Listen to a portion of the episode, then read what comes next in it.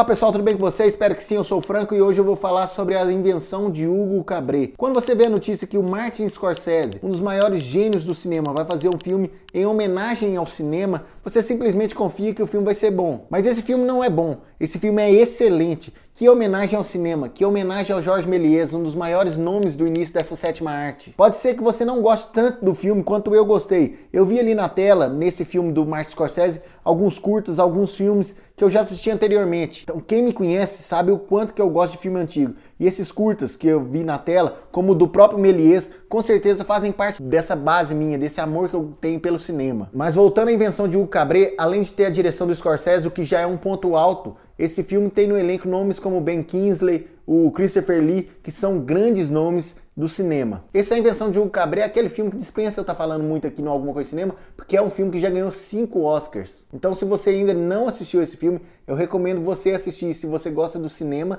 você tem que assistir esse filme. Se você já assistiu o Cabret, dê seus comentários nas redes sociais. Vamos falar mais sobre esse filme. Então é isso. Um abraço, até a próxima e fui!